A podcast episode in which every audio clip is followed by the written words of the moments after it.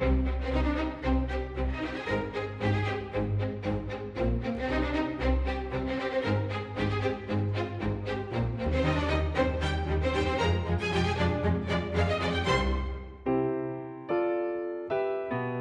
Helena Matos, ora, esta semana estamos com o vegetarianismo e os seus pioneiros. Sim, e nós podemos recuar, porque nós temos aqui uh, uh, o casamento entre Amílcar de Souza e Julieta Ribeiro em 1914, portanto ele é um dos pioneiros do vegetarianismo em Portugal, mas nós encontramos, alguns anos antes, já uma atividade até bastante significativa, muito significativa, dos núcleos de vegetarianismo, até mais a norte Portugal, por exemplo, nós no Norte já temos uma pensão. Quem, no Norte, quem diria? Sim, sim. Quem temos diria? uma pensão hotel vegetariano que, que, que, já funcionava na Rua dos Caldeireiros, no Porto, por exemplo. Uh, há cafés vegetarianos.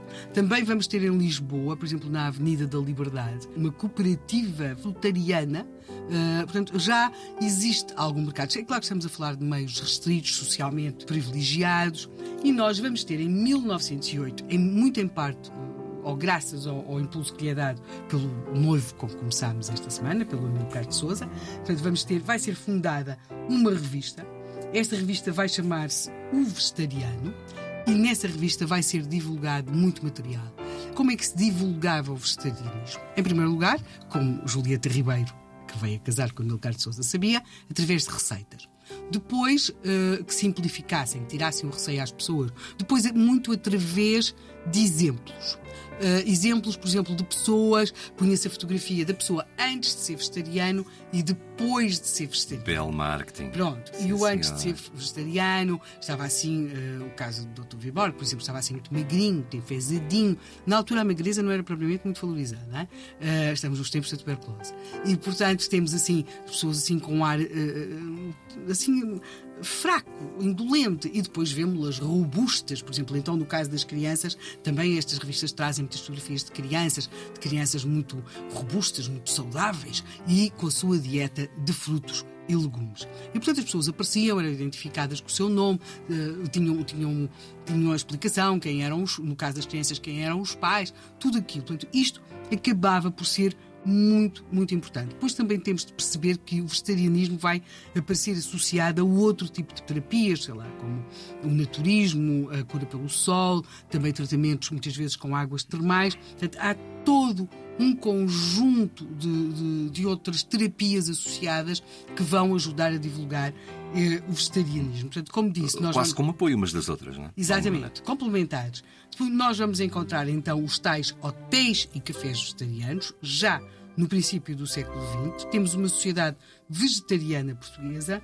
Eu pessoalmente acho muito interessante o grande hotel vegetariano Pensão Naturista ou o restaurante Fruti Vegetariano. O restaurante Fruti Vegetariano ficava na rua Sá da Bandeira, já servia café sem cafeína e vinho sem álcool.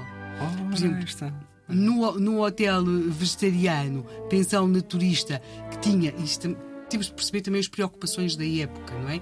Não era apenas uma questão de regime alimentar, era também uma questão de contacto com a natureza e nós vamos encontrar, por exemplo, num hotel vegetariano, pensão naturista, a tal que funcionava na Rua dos Caldeireiros 26 Porto, também a referência a 25 quartos arejados. Portanto, o que havia também esta ideia de que não era apenas comer outras coisas, era também um estilo de vida diferente. E, curiosamente, em relação à divulgação, através das fotografias eh, das pessoas, o antes e o depois, na parte das crianças, eh, temos muitas vezes, e esta é uma legenda que tirada de uma fotografia da época que diz acerca de uma menina que diz frugívora desde que nasceu fala fluentemente seis línguas. A ideia também de que este tipo de regime alimentar ajudaria a crianças mais desenvoltas, mais, mais autónomas, mais capazes de aprender. Há todo um conjunto de coisas. Uh, referimos aqui muito ativo, não era o único, mas muito ativo o núcleo de vegetarianos do Porto. Também vamos encontrar em Lisboa, nomeadamente com uh, uma loja vegetariana, uma cooperativa frutariana a funcionar na Avenida da Liberdade e, portanto, temos, se quisermos, aqui desde 1908, 1909, para lá da revista, da revista Vegetariano, uma divulgação do regime vegetariano em Portugal.